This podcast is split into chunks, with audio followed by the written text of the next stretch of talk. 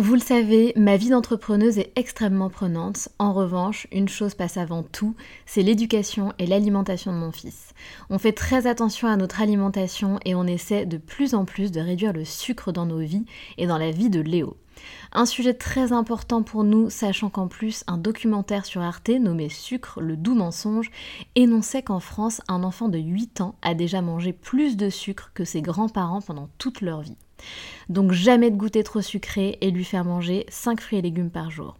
Avoir une alimentation équilibrée et fruitée, c'est clairement le meilleur des carburants pour vous les filles, mais aussi pour vos enfants. Je glisse souvent une gourde pomme pot dans mon sac, sans sucre ajouté bien sûr, avant d'aller le chercher à l'école, parce qu'en plus de plaire à Léo, ça équivaut à une portion de fruits recommandée par le programme national nutrition santé. Pour moi, c'est pratique et pour lui, c'est délicieux et ludique. Et maintenant, place à l'épisode.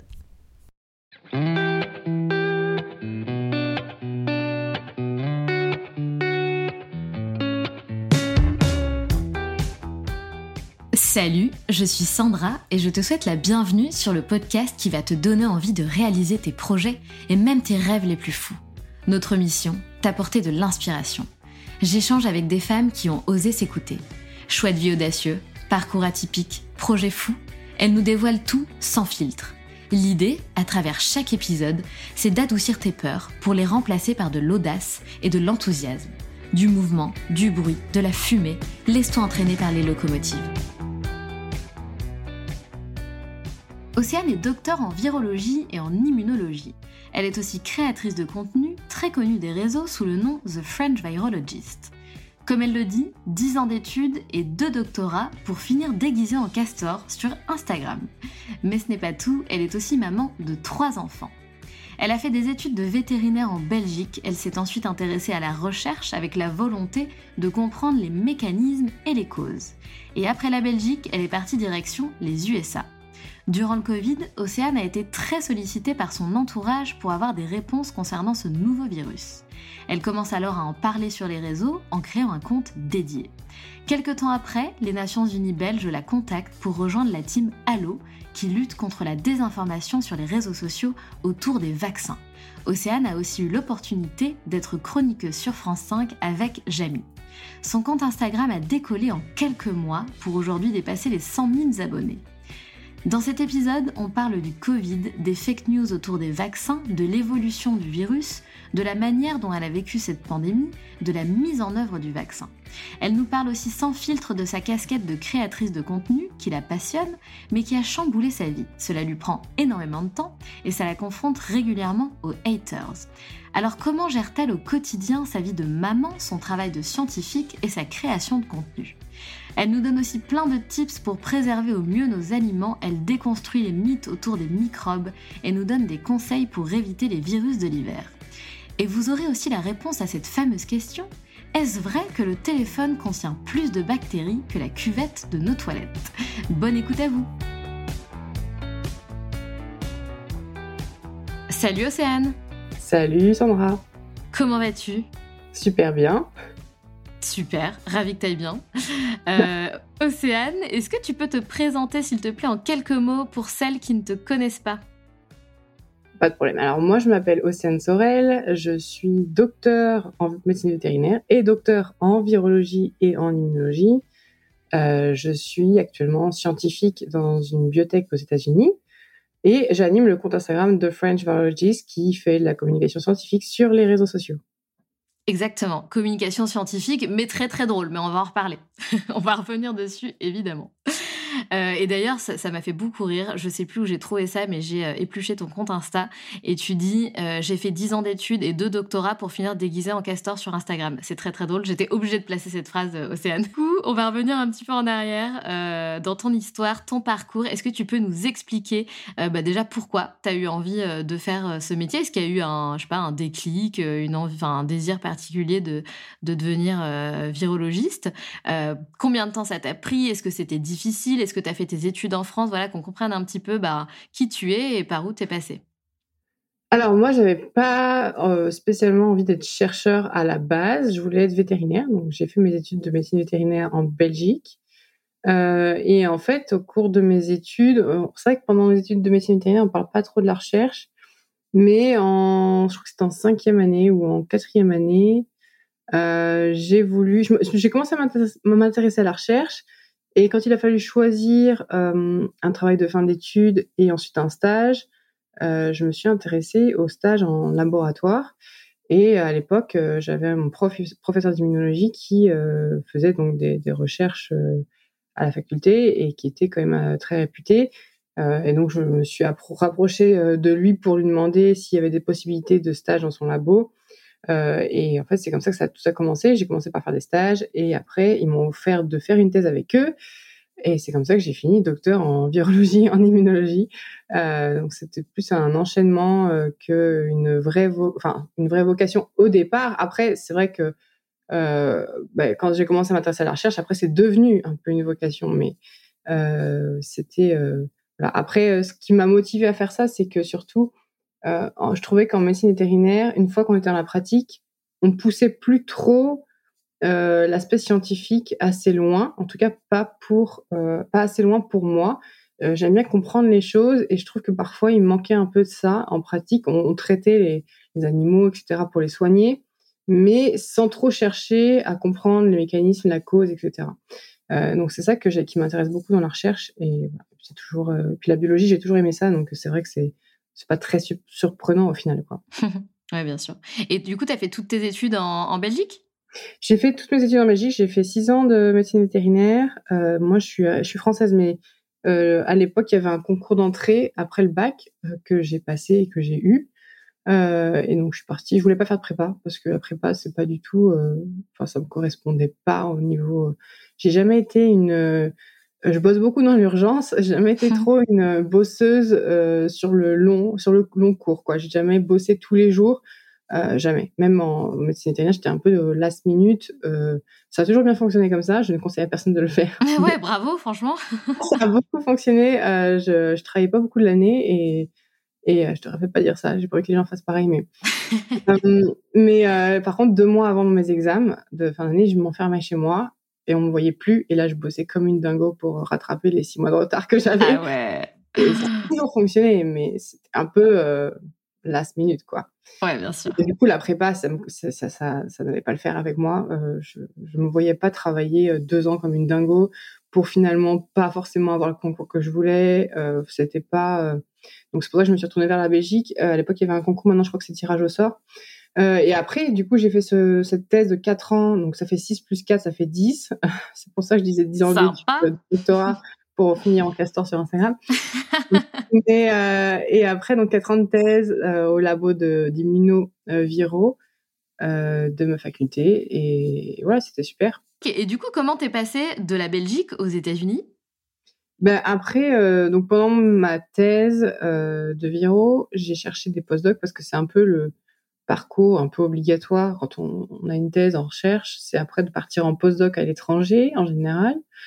Euh, et donc, il y a beaucoup de postdocs, euh, d'offres de postdocs aux États-Unis. J'ai postulé dans plusieurs laboratoires. Euh, j'ai eu pas mal de réponses positives et j'ai choisi Los Angeles parce que le, professeur de l'époque pouvait m'offrir, en gros, me disait qu'il avait de quoi me financer pendant cinq ans. Euh, et du coup, je suis partie là-bas. J'avais aussi une, autre, une, autre, proposition à Harvard qui. Ah, nice! Ouais, qui était sympa aussi, mais le, le prof était un peu moins sûr de la durée financement. Il m'avait dit un an minimum et après on verra. Donc j'ai pas, j'avais déjà un enfant, on était mariés, etc. J'ai pas pris le risque de, de partir un an pour devoir rentrer au bout d'un an. Euh, donc on est on est parti à Los Angeles, euh, à USC, c'est l'université de Californie du Sud, et voilà, c'est comme ça que ça s'est fait. Génial. Puis, euh, une semaine après ma thèse, parce que j'ai, en fait, j'ai sécurisé le, le poste de postdoc quasi un an avant de passer ma thèse.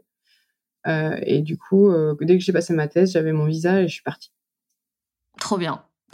Aujourd'hui, tu fais plein de choses, euh, donc tu es hyper présente sur les réseaux euh, et on, en parlera. Tu es aussi experte bénévole pour les Nations Unies, donc ça, fait assez dingue comme titre, tu nous expliqueras ce que ça veut dire. Et chroniqueuse avec Jamie sur France 5, donc trop cool aussi. Euh, Est-ce que tu peux nous détailler un petit peu euh, ces, ces postes-là que tu occupes Alors ça, c'était complètement, euh, bah, ça arrivait avec en fait, quand j'ai commencé sur les réseaux, j'ai commencé sur les réseaux en février 2021, donc ça fait même pas deux ans encore, euh, suite au, à la sortie des vaccins contre le Covid et de toutes les fake news qui les ont accompagnés. Euh, j'ai commencé en fait tout simplement en discutant. En début, je faisais ça sur mon compte privé parce que j'ai plein de gens qui me posent des questions et donc, je commençais à faire des stories, etc. Et puis, c'était un compte privé euh, qui avait rien à voir avec ça. Je mettais des photos de famille, etc. Du coup, je me suis dit, bon, je vais faire un compte spécial pour ça, parce que je voulais pas qu'il y ait trop de monde sur mon compte privé, etc. Et en fait, ça a pris de l'ampleur très, très rapidement. Euh, après, du coup, j'ai eu les Nations Unies qui m'ont contacté à Bruxelles pour euh, rejoindre la Team Allo, qui est une team de, de bénévoles euh, partout dans le monde qui, justement, lutte contre la désinformation, sur les réseaux sociaux autour des vaccins, euh, etc. Euh, et je les ai rejoints. Et du coup, de temps en temps, euh, à Bruxelles, ils me demandent de faire des articles de blog pour leur site d'information. et donc, par exemple, là, j'ai fait un, article sur la maladie Lyme. on a fait le Covid, évidemment, le HPV aussi. Et donc, régulièrement, je, je leur écris des, des espèces de fac, là, questions-réponses, sur des sujets importants de la santé et qu'ils postent ensuite sur leur centre d'information, eux, sur voilà, et qui traduisent en anglais aussi. Du coup, c'est relié après sur d'autres sites d'information. Génial. Et c'est marrant parce que j'ai vu une vidéo de, de toi lorsque tu fais des chroniques pour, pour Jamie, enfin avec Jamie sur France 5, et, et c'est complètement euh, différent, enfin l'opposé en fait de, ce que tu fais sur, euh, sur Insta où tu es vraiment dans le fun, tu es drôle, tu te lâches. Euh, et du coup, là, dans tes chroniques sur France 5, tu es hyper sérieuse. Donc c'est rigolo de voir bah, deux facettes finalement de, de toi. c'est hyper drôle. Mais ça, j'ai, alors j'ai, c'est vraiment ce deux, ces deux côtés-là. Je suis dans mon travail, je suis de tous les jours. Je suis très, très, très rigoureuse, un peu trop parfois, vraiment un peu très perfectionniste et très sérieuse. Mais c'est vrai que Instagram, c'est un peu mon échappatoire où je peux être un peu. En plus, c'est c'est moi qui le gère, donc j'ai pas trop de compte à rendre à personne en fait. Donc euh, je, je fais ce que je veux en fait, tout simplement. Euh, après, pour euh, la télé, euh, j'ai pas le droit de me déguiser. Ils m'ont déguiser, mais de temps en temps, j'ai réussi à faire une petite une ou deux blagues qu'ils ont gardées. Euh, mais voilà, c'était une bonne expérience. C'était juste un peu. moi, je suis pas du tout du monde de l'audiovisuel, tout ça, donc ça a été un peu tendu pour pour euh, les enregistrer de chez moi, puisque je suis à distance, donc je peux pas aller en studio pour les, ah oui. les chroniques. J'ai dû les faire chez moi avec euh, du matos acheté euh, vite fait, un téléphone, un trépied, enfin voilà. Et moi, avec aucune connaissance dans niveau technique, donc c'était parfois folklore. Il a fallu que je retourne plusieurs fois, mais c'était une c'était une bonne expérience. C'était marrant. Et c'est fou ton compte Instagram, parce que là tu me dis ça fait à peine deux ans que, que tu l'as lancé et il a décollé de, de dingue en fait. Il a décollé hyper vite euh, les six premiers mois. Euh, bon, là, ça continue encore, mais c'est vrai que ça s'est ralenti au bout d'un moment, évidemment. Euh, mais ouais, avec les, bah, j'ai, j'ai débunké tellement de mythes autour des vaccins que ça, a pris beaucoup de relais. et ça a pris beaucoup d'ampleur très rapidement. Puis là, après, j'ai étendu à d'autres. Évidemment, je parle pas que du Covid, je parle de toutes les maladies infectieuses, même de la science en général. Euh, pour essayer de bah, d'étendre le sujet parce qu'il n'y a pas que le Covid dans la vie évidemment qui est intéressant, il y a plein d'autres trucs et, et ça continue de plaire donc ça c'est cool, on s'amuse bien. Mm. Bah, c'est vrai que en fait, ton compte Insta, pour nous, euh, c'est vraiment une mine d'or, tu vois. Nous qui on n'y connaît rien, tu vois, tout ce qui est virus, bactéries, etc. Euh, et en fait, ce que tu fais, c'est que tu, tu casses des mythes euh, et, et, tu décortiques un petit peu tout ce qu'on peut mal faire entre guillemets dans notre quotidien. Et moi, à chaque fois que je vois une vidéo, je sais pas, par exemple, le truc comme quoi il faut pas décongeler la viande à température ambiante. Ça fait des années que je fais ça, enfin, tu vois. Et à chaque fois que je vois passer une de tes vidéos, je dis à mon mec, putain, mais on fait encore un truc pas correctement, c'est pas possible. et, c'est clair. Il y a plein de gens qui m'ont dit ça. Et d'ailleurs, la décongélation, c'est à chaque fois, ça fait. les gens sont hyper étonnés parce qu'ils ne savent pas ça. Et en fait, c'est ça qui m'a motivé aussi à en parler, c'est qu'il y a beaucoup d'informations comme ça qui sont disponibles sur des sites euh, de, sécurité alimentaire, etc.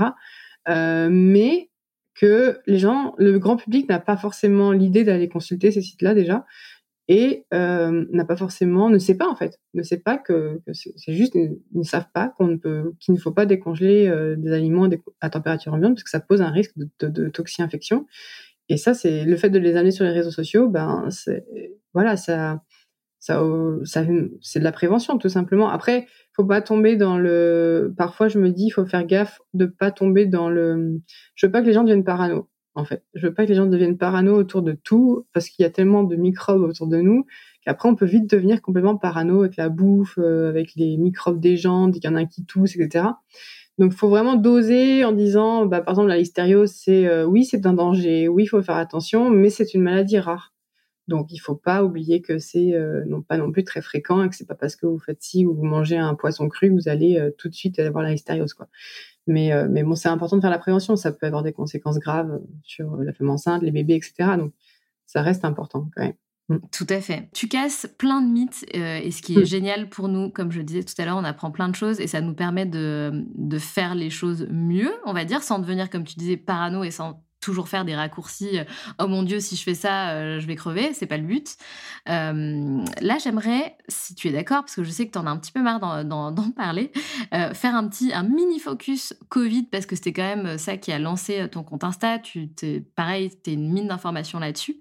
tu as beaucoup parlé des vaccins et notamment, tu as beaucoup parlé, et tu de manière un petit peu ironique, des effets secondaires qu'on a pu rencontré avec le vaccin.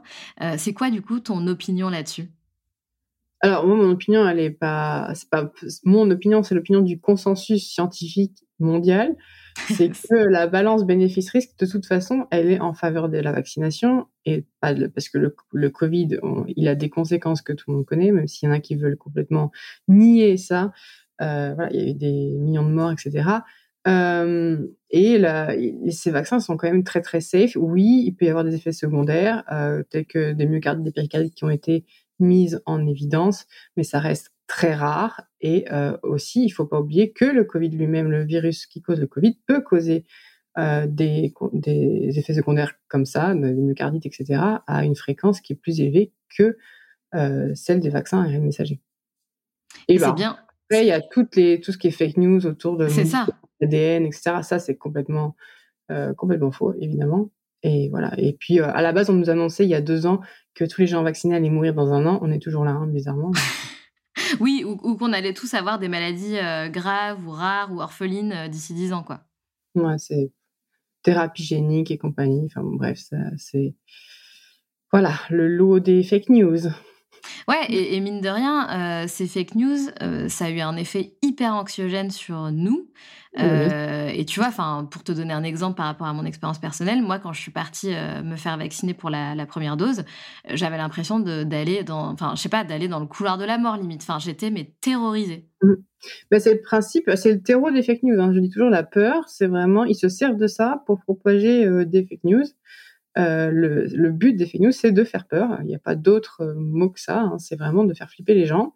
Le problème, c'est que ça a des conséquences terrible, hein, parce qu'il y a des gens qui sont quand même morts du Covid parce qu'ils n'ont pas voulu se vacciner, parce qu'ils ont cru ces fake news, euh, ou qui ont convaincu leurs grands-parents, leurs parents, euh, qui étaient à risque de ne pas le faire. Donc euh, la désinformation tue, ça je le dis tout le temps, tout le temps, tout le temps. Les fake news tuent des gens. Voilà. Mais complètement. Complètement. Et, et donc, c'est pour rien. Donc c'est. Ouais. et, en plus sur la, la, santé mentale, ça joue vachement en fait. Déjà qu'on est dans, tu vois, on est dans une, enfin dans des, voilà, les années sont, très anxiogènes, ça, ajoute, ça ne fait qu'ajouter de, mmh de l'anxiété. Euh. C'est clair que quand je fais des messages de prévention, j'essaye de, ne pas tomber dans le, contenu anxiogène, même si je pense qu'il y a des gens qui trouvent que c'est anxiogène parfois. Euh, mais euh, il faut, faut, bien doser entre la prévention et tomber dans le, tu sais, clickbait où tu commences à faire flipper les gens juste pour qu'ils regardent ta vidéo, etc. Ça, c'est ce que font les fake news. Hein. Les, informateurs, ils font ça. Hein. Ils font des gros titres euh, horribles en disant euh, ça va vous tuer ou un million de morts euh, à cause des, vaccins Covid, alors que c'est absolument pas vrai. Voilà, c'est leur, leur, méthode et ça marche. Et, ça marche. Ils se font du fric là-dessus. Hein. Ça, il faut pas oublier quand même que le but de, la désinformation, c'est qu'il y a quelqu'un qui en profite hein, financièrement. Comment ça? Ben, parce que s'il y avait les informateurs, ils font circuler des fake news, mais à côté de ça, ils se font du fric soit par euh, parce qu'il y a de la circulation sur leur site et machin, ou qui se font des conférences qui se font payer, qui vendent des trucs alternatifs. Euh, ah. méthode, mais bien sûr, il y a toujours un but dans la vie, toujours un but financier euh, quelque part. Ouais, tout à fait, tout à fait. Dans des bouquins, voilà, bref.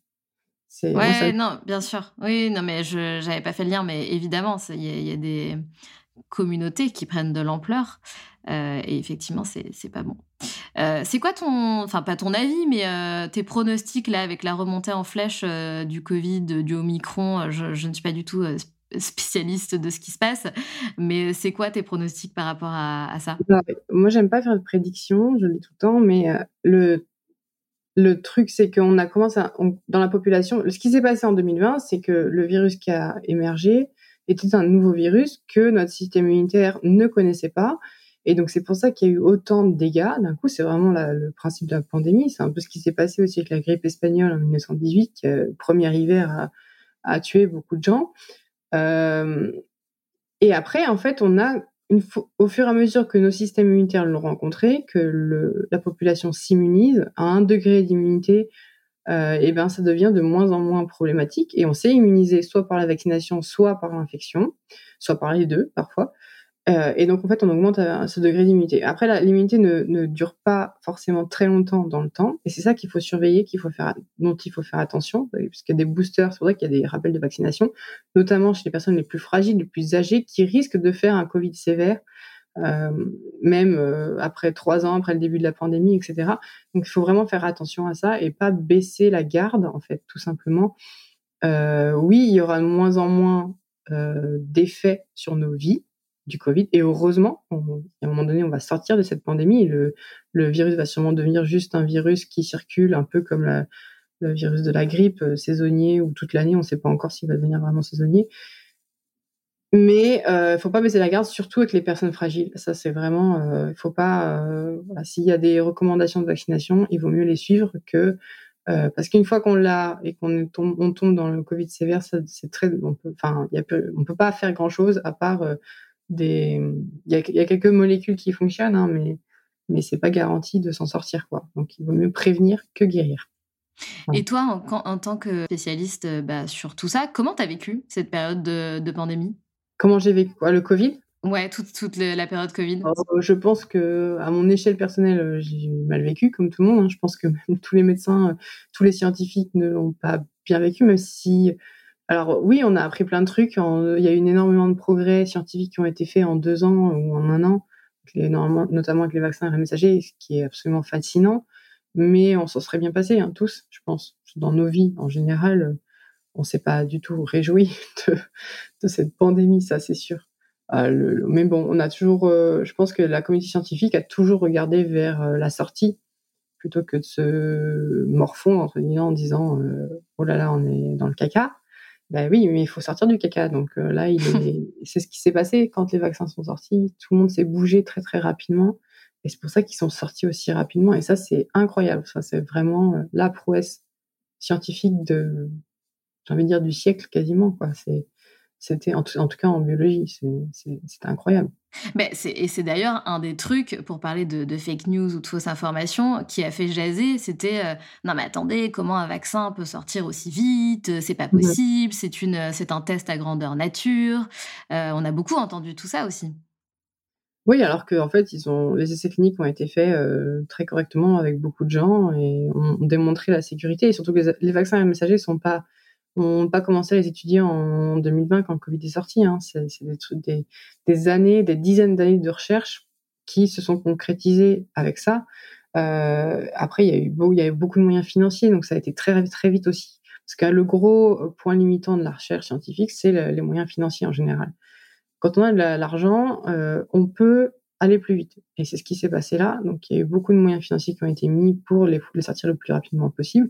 Les scientifiques ont été aussi très efficaces. Euh, ils ont recruté beaucoup de volontaires parce que ça a été assez facile de recruter des volontaires parce que ça touchait le Covid, ça touchait tout le monde. Donc euh, euh, voilà, il n'y a, pas, eu trop de mal pour trouver des volontaires pour faire les essais cliniques. Il y a aussi les, agences du médicament qui ont mis en place ce qu'on appelle le rolling review. Donc ça a été beaucoup pour tout ce qui est réviser les données au moment pendant les essais cliniques, ça a été fait en, continu, pas à la fin. Parce que d'habitude on fait les essais cliniques après, on collecte les données et après, on les envoie aux agences euh, qui, qui régulent tout ça. Et là, ça a été fait en, live, en fait. Du coup, on a gagné du temps. On a gagné quelques mois aussi avec ça. Et, voilà. Et mis bout à bout, ça a fait, euh, fait qu'il y avait besoin de quelques mois, euh, quelques années. Mm. Ouais, c'est dingue. C'est vrai que ça c'était complètement, complètement dingue et, et heureusement qu'ils ont pu gérer ça comme ça. Bon, changeons de sujet. Merci pour, euh, pour ces infos euh, sur le Covid. Euh, mais comme tu dis, on a tellement parlé qu'on n'en peut plus en parler. trop, c'est trop. voilà. Hein. donc, passons à un sujet un petit peu plus fun. Donc, bah, toutes les infos que tu transmets à travers ton compte Insta, franchement, bah, si ça marche aussi bien, c'est parce qu'il y en avait besoin. on a besoin d'avoir ces informations et on a besoin de les avoir simplement et facilement et que ça soit accessible, qu'on comprenne en fait ce que tu expliques. C'est ça souvent le problème, c'est qu'on ne comprend pas en fait ce que ça veut dire. Euh, et là, tu le fais très simplement. C'est vraiment expliqué comme si tu expliquais à des enfants, donc c'est hyper simple. Euh, tu t'éclates, toi, aujourd'hui, à travers euh, ton contenu Insta? Enfin, tu t'es révélée finalement un petit peu, même pas un petit peu, beaucoup créatrice de contenu. C'est quelque chose que, que tu aimes faire? Ah oui, c'est sûr que j'aime beaucoup faire ça. Le, mon seul point mon seul problème actuellement, c'est le temps. Vraiment, j'aimerais bien passer plus de temps à faire ça, mais j'ai pas le temps parce que enfin j'ai un, travail à côté à temps plein. J'ai mes enfants j'en ai trois euh, puis j'ai une vie à côté. Mais c'est vrai que c'est très addictif en fait et on se fait prendre on se prend en jeu soi-même. C'est un peu euh, je suis pas du tout à la base une influenceuse. Euh, mon compte Instagram avant c'était euh, trois photos des, des enfants etc du coup j'ai un peu découvert j'ai l'impression d'avoir ouvert cette boîte de Pandore là et de pas pouvoir la refermer. C'est parce que même quand on s'arrête, parce que je fais des pauses, j'en ai besoin. Genre l'été, cet été, j'ai fait euh, quasi six semaines de pause. J'avais vraiment besoin d'un break. Euh, et là, je, je, pense que je vais faire deux semaines à Noël parce que j'ai besoin de ça, en fait, de m'aérer le cerveau par moment. J'adore faire ça, mais en fait, ça devient tellement euh, prenant qu'on peut vite tomber dans l'excès ou euh, le limite, c'est limite du burn-out, là, le truc où complètement. Tu tu te prends tellement au jeu, que t'aimes beaucoup faire ça, genre créer du contenu, j'adore faire mes films et mes vidéos, etc. Mais c'est vrai qu'il y a plein d'autres trucs à côté que tu dois gérer et que t'as pas, forcément prévu quand tu es fluctué. Quand tu regardes des comptes Instagram, tu dis, oh, c'est bon, elle a tourné une vidéo en deux minutes, c'est fini. en fait, tu as toute la recherche biblio autour, euh, euh, comment vulgariser ça, et ça, ça prend. En fait, pour une vidéo, c'est des heures de travail. Complètement. On se rend pas forcément compte quand on est euh, dans la communauté, quand on regarde les vidéos. Mais quand on est créateur de contenu, on se rend compte du travail que c'est. Et en fait, c'est il faut maintenir le, en fait, le, le rythme. Parce que si tu maintiens pas le rythme, l'algorithme t'oublie, etc. Donc, tu es un peu poussé euh, quelque part à produire du contenu par les plateformes. Et, euh, et en fait, c'est un peu, ouais, c'est un peu dur de se limiter en fait. Parfois, je me dis, allez, euh, tu postes pas pendant trois jours, mais quelque part, tu te dis, ah là là, si je poste pas pendant trois jours, je sais qu'après, mes vidéos vont être cachées, etc. Enfin, bref, c'est un peu, euh, mais bon, c'est, il faut, il faut arriver à se trouver une, organisation et ça c'est pas toujours facile avec le reste. Quoi. Surtout qu'il y a des gens qui font ça à temps plein. Moi, je fais pas ça à temps plein. Mais c'est ça qui est fou. En métier, quoi. Mais c'est ça, c'est que tu arrives à gérer ça en plus de tout ce que tu fais à côté. Et comme tu disais, je ne savais pas que tu étais maman. De... Je savais que tu étais maman, mais je savais pas que tu étais maman de trois enfants. Euh... Donc tu, tu, tu taffes comme une tarée, en fait, euh, dans, ah, tous les côtés. Quoi. Une bosseuse de. Mais c'est, mon, mon propre ennemi, c'est moi-même. Hein. C'est... Je suis mon ennemi. Hein. C'est une catastrophe parce que je, je travaille beaucoup, tout le temps, trop et je, je n'arrive pas à m'arrêter, c'est horrible. Mais il faut vraiment que je et là je là je commence à trouver un rythme un peu plus euh, euh, normal, on va dire, plus décent. Mais avant je bossais tout le temps la nuit, enfin c'était horrible. Ah ouais, t'es une passionnée en fait, c'est tout. Mais c'est ouais, mais le problème c'est que quand tu tombes dans le trop, après ça devient euh, plus stressant, tu vois ouais, ta santé mentale à un moment donné. Il faut, tu peux. En fait, j'ai tendance à me croire, euh, à croire que je peux tout faire et que j'aurai jamais de problème de santé mentale. Sauf que c'est pas vrai, tu vois. Il y a un moment donné, on est tous humains et, et le burn-out, c'est pas que pour euh, les autres, quoi. Donc, il faut faire gaffe. Et je l'ai réalisé cette année seulement, vraiment que ça pouvait euh, vite partir en live, quoi. Donc, il faut vraiment que je fasse gaffe à ça. Mais sinon, non, c'est, j'adore faire ce que je fais. Euh, c'est clair qu'il y a des gens qui le font vraiment à temps plein comme un métier où ils gagnent leur vie avec ça. Moi, oui, je fais parfois, je fais des collabs de payés ou qu'on me demande de créer du contenu, etc. pour d'autres plateformes, mais euh, ça reste très marginal. Euh, c'est pas ça qui, qui paye mes factures. Quoi. Ouais, bien sûr. Mais c'est mmh. effectivement, il y a un problème d'équilibre et c'est vrai que toutes les personnes qui travaillent grâce ou enfin grâce à cause des réseaux, on va dire, on, se fait prendre au jeu et du coup, il y a un déséquilibre qui, qui est certain puisqu'on passe notre vie à travers les réseaux et, et c'est dur, clairement. C'est clairement, ouais pas facile. Mais bon, ça, ça le fait. Hein. Mais oui. C'est ce que je dis. Si un jour vraiment je j'arrive pas à gérer, j'arrêterai et puis c'est tout. Hein. Si tu veux, c'est pas. Oui, ou accepter de, de, de, se mettre moins la pression et euh, oui, ne plus être au top du top dans l'algo, dans les vues, dans les machins, mais que ça reste un plaisir et pas une obligation. C'est vraiment euh, ce système hein, qui te pousse aussi mais oui. C'est vraiment euh, parce que même si t'es pas dans cette optique-là quand tu commences ton compte, moi je n'étais pas du tout cette optique-là, tu vois, penser à l'algorithme, j'y connaissais rien du tout. Mais en fait, tu tombes là-dedans parce que tu vois tes stats, toi tu vois tes stats. et tu le vois très bien en fait qu'il y a un truc effectivement quand tu es régulier ou que ben, c'est clair que tu fais voilà. Donc il faut il faut essayer de se détacher de ces stats là et de pas y penser et en fait de faire ça vraiment que pour le fun mais c'est pas toujours euh, pas toujours facile. Mmh. Non.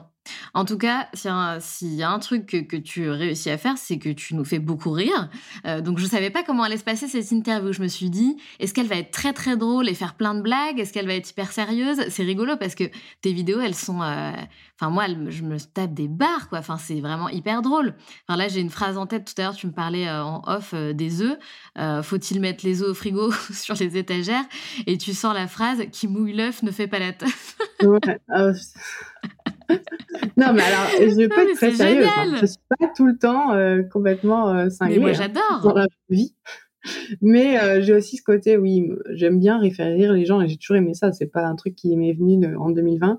Mais, euh, mais c'est vrai que, en fait, j'essaie de toujours garder un contenu sérieux, mais que la forme soit moins sérieuse. Parce que sinon, en fait, on s'emmerde, quoi. Il n'y a pas de. Bah, oui, hein. oui, là, tu apportes de la valeur, mais tout en étant drôle.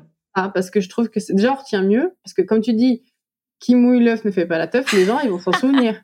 Tu vois ce que je veux dire? mais évidemment. du coup ils vont se dire est-ce que je dois laver mon œuf ou est-ce que je dois le sortir du frigo et quand ils vont voir les gouttes de condensation sur leur œuf ils vont dire ah mais non mais qui mouille l'œuf ne fait pas la teuf. On peut pas faire ça du coup je me dis si ils se souviennent de quelques punchlines ou des trucs ou même de mon déguisement j'en sais rien d'abeille euh, avec le miel et compagnie ils vont se dire ah il y a mais attends il y a un truc avec le miel euh, j'ai oublié ce que c'est déjà euh, mais euh, au moins, ça reste dans, les, dans le cerveau. Alors que si tu fais un cours euh, magistral là hyper sérieux, les gens s'en foutent. Déjà, ils écoutent pas, et en plus, ils retiennent pas. Mais bien sûr, et en plus c'est hyper court en général tes vidéos, donc euh, c'est en deux trois, enfin bref, tu l'as compris, très rapidement on a la, réponse au problème, la réponse à la question, donc c'est hyper facile pour nous. Exactement, tu vas droit à l'essentiel. Alors justement, on va faire quelques zooms euh, sur des infos que tu donnes à travers ton compte Insta pour les donner, ben, pour les auditrices qui écoutent euh, le podcast. Bah, reprenons du coup, bah, ce, voilà, transition avec les œufs. Faut-il ranger nos œufs au frigo ou à température ambiante Donc, quelle est la réponse à cette question, Océane? Alors, ça dépend. Euh, ce que n'aiment pas les œufs, ce qu'ils détestent, c'est euh, les, variations de température. Euh, parce qu'en fait, l'œuf, il est recouvert d'une espèce de pellicule transparente qu'on ne voit pas. qui, en fait, parce que sinon, l'œuf, il est poreux. Donc, il laisse, il y a des petits trous partout. Et les microbes peuvent éventuellement rentrer. Donc, les bactéries, telles que les salmonelles, etc., peuvent rentrer dans l'œuf, se multiplier dans l'œuf et causer des, des infections. et donc, pour ça, l'œuf, pour le, c'est un environnement un peu stérile entre guillemets. Il y a une pellicule qui est naturellement présente autour de l'œuf, mais quand on la mouille, euh, la pellicule s'en va. Quand on mouille la coquille, la pellicule s'en va, et donc là, ça devient une structure poreuse et les microbes peuvent rentrer. Et en fait, quand on sort, euh, si par exemple vous avez acheté vos œufs au frais dans le magasin et que vous les mettez ensuite dans votre placard, le mettre dans votre frigo quand vous rentrez chez vous. Il va y avoir de la condensation qui va se former, donc ça va être, la coquille va être mouillée et euh, donc ça va revenir en fait à laver l'œuf entre guillemets et cette, cette, cuticule là, cette pellicule va, va, s'en aller, va fondre et donc l'œuf va devenir poreux. Et il y a un risque d'infection parce que les salmonelles qui sont présentes sur la coquille peuvent rentrer dans euh, dans l'œuf. Et donc en fait, en gros, c'est euh, il faut que quand si l'œuf vous avez acheté au frais, par exemple aux États-Unis, ils les vendent au frais, alors il faut les mettre dans son frigo quand on rentre. Si par contre vous les avez achetés dans, sur une étagère dans le magasin, vous, avez le choix de les mettre dans votre placard si vous voulez, ou de les mettre au frais. Mais si vous les mettez au frais, alors il faut pas les ressortir euh, le lendemain parce que vous avez plus de place, etc. Et vous les mettez au, au dans l'étagère parce que du coup ça va condenser. Donc il faut pas que ça condense. Et alors le, le frigo permet de garder les œufs plus longtemps, ça c'est sûr, parce que voilà, il y a, bah c'est le froid quoi, donc c'est mieux pour ça. Mais euh, il y a toujours l'option de les garder sur l'étagère si vous les consommez euh, pas dans deux mois, euh, c'est bon quoi. Mais il faut faire gaffe à ça et pas et quand une fois que vous les sortez du, frigo, il faut les consommer rapidement, sinon ils vont condenser, ça être le même problème. Et ne jamais laver les œufs, du coup. Ne jamais laver les œufs. Du coup, simple, simple et efficace. Si on achète dans un frigo, il reste au frigo. Si on achète hors frigo, il, il reste hors frigo ou on, les, on, les, on peut les mettre au frigo. Non, mais il faut pas les ressortir euh, tous les jours en disant euh, un coup au frigo, un coup. Ouais. Restons sur les aliments. Tu parles, tu, tu expliques pardon qu'il y a des, des aliments, je vais pas y arriver, qu'on ne peut pas réchauffer, notamment le riz cuit. C'est quoi cette histoire? Ah non, j'ai pas expliqué ça justement. J'ai dé, j'ai débunké ce mint. On peut, euh, on peut réchauffer le riz. le problème du riz, c'est si on le laisse à température ambiante, il peut y avoir des, des spores qui germent et qui ensuite euh, produisent une toxine qui peut nous, nous rendre malade en fait. Du coup, le riz, il faut vraiment le mettre au frigo très rapidement après cuisson et pas garder. Euh, il y a beaucoup de gens qui laissent traîner le riz euh, complètement sur le comptoir, mais il y a un risque. En fait, il faut vraiment. on pense que le riz est inoffensif, mais il y a des spores qui résistent à la cuisson, qui ensuite germent dans le riz à température ambiante et après produisent une toxine. Et du coup, qu'est-ce qui peut nous arriver concrètement? C'est ah bah, une intoxication alimentaire, hein, ça peut. D'accord. Donc. Euh, ouais, pas cool. Ah, non, pas cool. Il y a autre chose euh, que tu expliques et qui m'a fait beaucoup rire, euh, puisque je dis toujours à mon fils de mettre un manteau parce qu'il fait très froid et que sinon il va tomber malade. donc ça, c'est assez improbable. Tu expliques que, en fait, qu'on mette un manteau ou pas, c'est pas ça qui nous fait tomber malade. Non, c'est les microbes qui vous font tomber malade. Mais... Surtout les virus de l'hiver. Euh, en fait, le non, le c'est un mythe, le froid. Euh, c'est dingue ça. Attraper froid, tu peux attraper des microbes, mais alors ce qui se passe l'hiver, c'est que surtout les gens sont beaucoup à l'intérieur, donc il y a une grosse concentration de microbes. Euh, on s'échange plus facilement des virus, etc. Il y a aussi le fait que, par exemple, le virus de la grippe, il est plus stable dans le milieu extérieur quand il fait froid. Il est moins vite dégradé, et donc on peut plus facilement le choper. Euh, après, il y a une hypothèse controversée qui dit que les défenses immunitaires au niveau du, de la muqueuse respiratoire euh, sont un peu diminuées quand il fait froid, quand on inspire de l'air froid. Euh, ça, c'est hyper controversé encore, donc c'est pas avéré.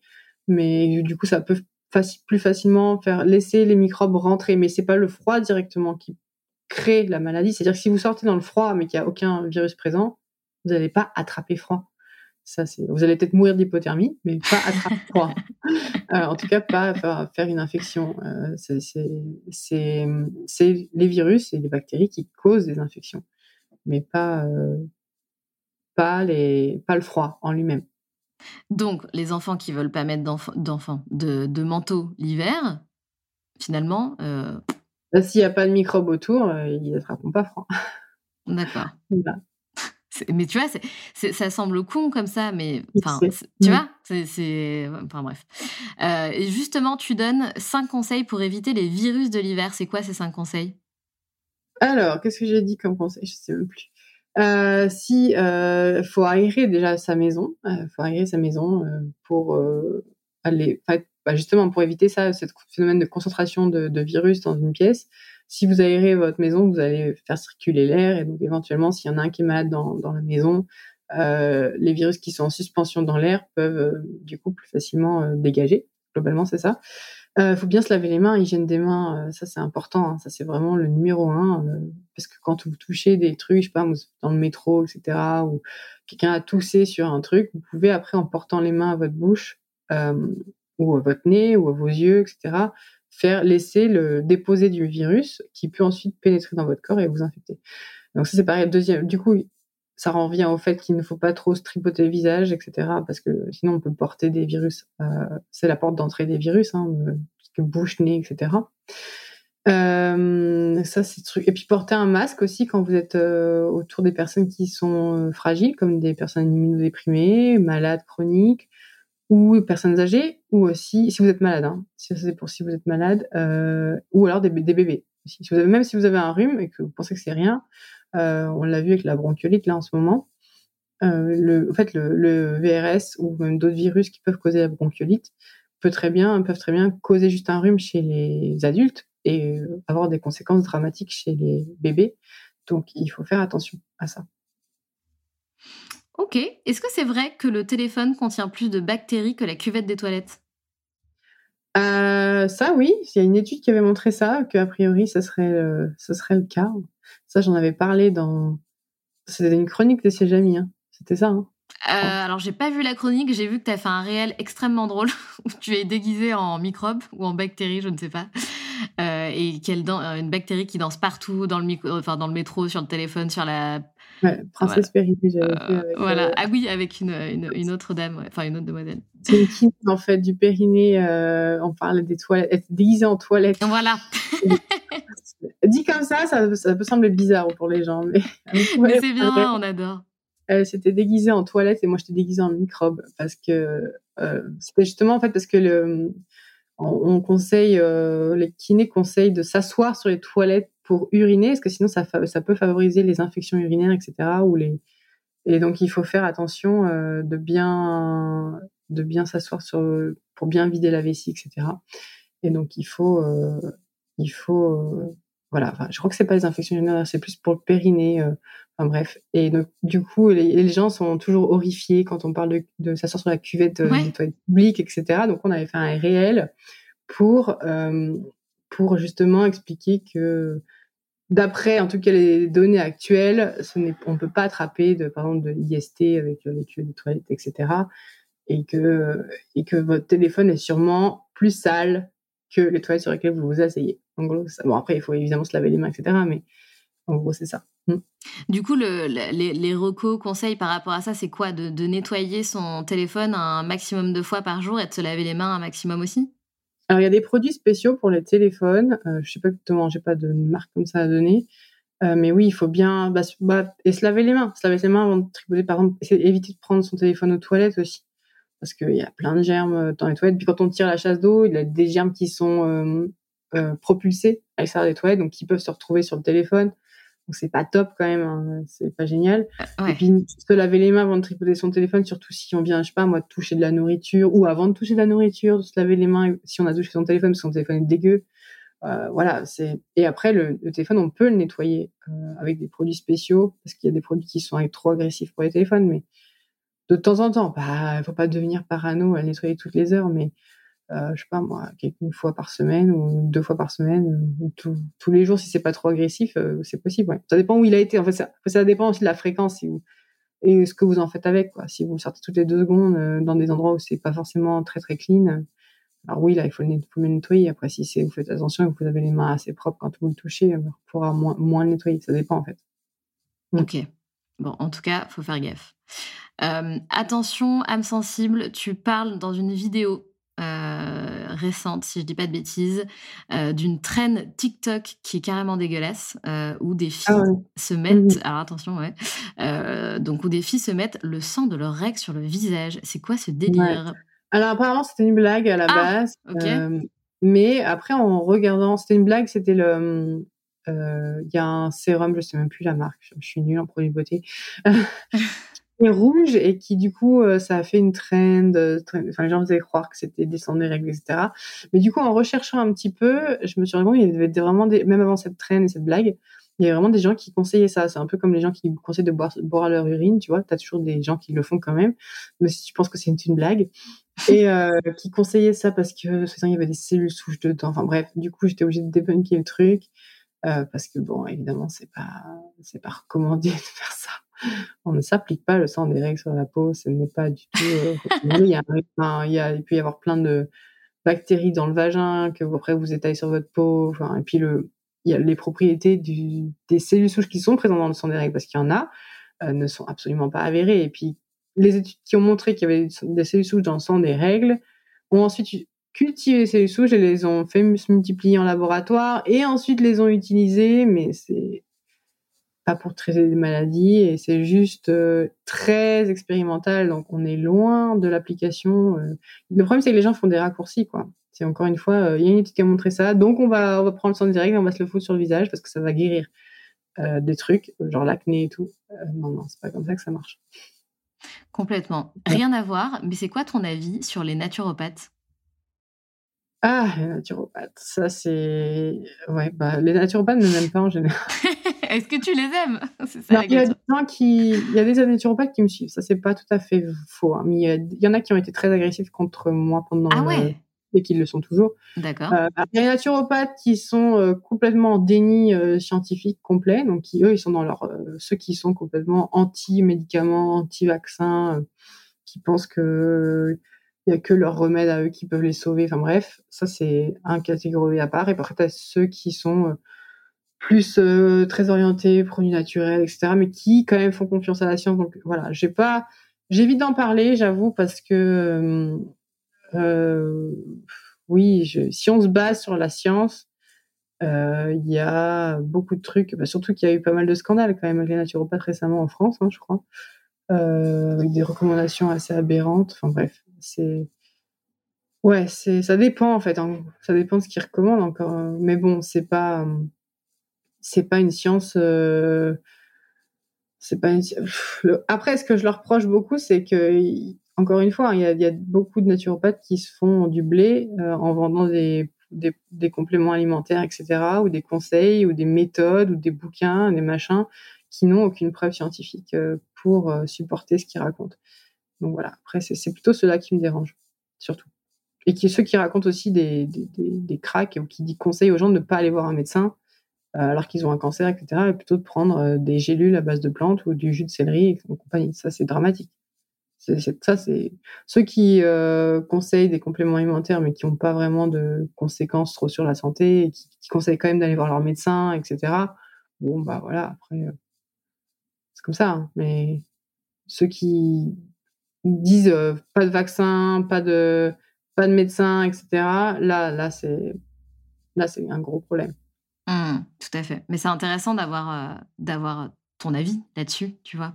Euh, Après, moi, j'évite de mettre les pieds là-dedans, honnêtement, parce que je, me prends déjà assez les foudres comme ça des haters. Alors, si en plus je commence à parler naturaux et compagnie, mais j'ai pas spécialement d'avis j'ai pas, j'ai un avis très tranché sur les gens qui refusent toute donnée scientifique. Ouais, c'est ça en fait. Hmm. Non, et big no no. Euh, si on vous dit un jour euh, pas de vaccin, machin et tout, alors là red flag total. Pas de médecin, pareil, red flag total. Pas de médicaments et que des produits naturels, red flag total. Parce que faut pas oublier que la nature, elle peut vous tuer aussi. Hein. Il n'y a pas que des, produits sympas dans la nature. Et l'over-utilisation du mot naturel et du mot nature ça, c'est très gonflant et c'est très euh, biaisé. Comme, enfin, c'est de la désinformation hein, complètement. Il y a, des, des, gens qui surutilisent ce mot nature pour faire croire que du coup c'est du bien, quoi. Et que tout ce qui est mmh. artificiel c'est forcément le mal. Donc les médicaments c'est le mal. Mais il n'y a pas que des produits bons pour la santé dans la nature déjà. Euh, donc voilà, c'est tromper les gens, quoi. Tromper les gens. Encore une fois, dans un sens ou dans un autre, c'est de ne pas faire euh, trop de raccourcis. C'est toujours le même problème euh, de se renseigner. Non, puis, ouais, après, voilà, c'est. Je sais que moi, il y a des naturopathes qui me suivent et qui ils sont quand même dans le, le scientifique, entre guillemets, qui font confiance à la science, etc. Après, il y a des gens, il y en a qui ne me suivent pas du tout et qui, au contraire, m'ont envoyé des messages de haine. Mais bon, voilà, c'est. Et t'es confronté beaucoup à ça, beaucoup aux haters ah oui, oui. Beaucoup au début, moins maintenant. Bah, de toute façon, je les bloque tellement systématiquement que ils me dérangent pas longtemps. Hein. Je vois le début de leur message, je, je lis même pas tout et je bloquer, ignorer. Et c'est quoi le, leur majeur problème C'est que tu parles de, enfin que tu entre guillemets euh, sois favorable au vaccin La vaccination, ça c'est euh, voilà. Euh, je sais pas, ils sont pas d'accord qu'on décongèle pas, on décongèle, on peut décongèler la température ambiante. Ah, t'as des haters pour ça Voilà. Incroyable. C'est pas comme ça que ça marche. C'est pas juste sur base. Moi, c'est comme si je disais, j'ai jamais mis ma ceinture de sécurité en voiture et j'ai jamais eu d'accident. Ou je suis jamais allée à l'hôpital à cause d'un accident. Ah. Bah, c'est pas, c'est pas juste une expérience personnelle qui peut euh, démontrer euh, que la, les données sont fausses, quoi. Il y a quand même des gens qui ont fini à l'hosto, donc, euh, pour intoxication alimentaire ou qui sont morts, dont des enfants. Donc, on peut pas faire n'importe quoi. Mmh. Mmh. Bien sûr. Ok, eh ben en tout cas, merci pour, euh, pour toutes ces infos. Je t'ai, je t'ai posé beaucoup de questions. J'espère que ça t'a pas, euh, ça t'a pas demandé trop d'énergie. Euh, mais en fait, il y a tellement d'informations sur ton compte que je trouvais ça sympa d'en aborder quelques-unes en live pendant ce podcast. Est-ce que tu as d'autres projets, toi, dans, que ça soit pro, perso? Est-ce qu'il y a d'autres choses dont tu as envie de nous parler? J'ai des projets, oui. J'ai des projets. Déjà, là, bon, perso, je vais déjà déménager dans trois semaines, enfin. Après quatre mois, euh, ils n'arrêtent pas de repousser notre date d'emménagement, mais essayez, on devrait avoir la maison. pro, oui. En tout cas, pour Instagram, j'en ai. ça va arriver en 2023. Je peux pas encore. En tout cas, il y a des trucs dont je peux pas parler encore. beaucoup de travail. beaucoup de travail, oui. Euh, et puis voilà, sinon, la, continuer sur Insta euh, au rythme que j'essaye de me donner en essayant de pas, pas en faire trop. Ça, c'est... Mais bon, c'est voilà. Et en continuant d'avoir du fun et d'informer les gens, ça c'est important. Eh ben, continue de nous faire rire, ouais, et de, et de nous informer. En tout cas, c'est vraiment cool ce que tu fais. Euh, je te souhaite une bonne continuation. Préserve-toi, préserve ton équilibre, hein, comme tout le monde, c'est important. Merci beaucoup, Océane. À très bientôt. Oui. Merci. À bientôt. C'est la fin de cet épisode et j'espère qu'il t'a plu. Si tu as envie de laisser 5 étoiles sur Apple Podcast ou Spotify, surtout n'hésite pas. Merci pour ta fidélité et on se retrouve mardi prochain pour un nouvel épisode. Pense à rejoindre la communauté Les Locomotives sur Instagram pour toujours plus d'inspiration, de motivation et de good vibes.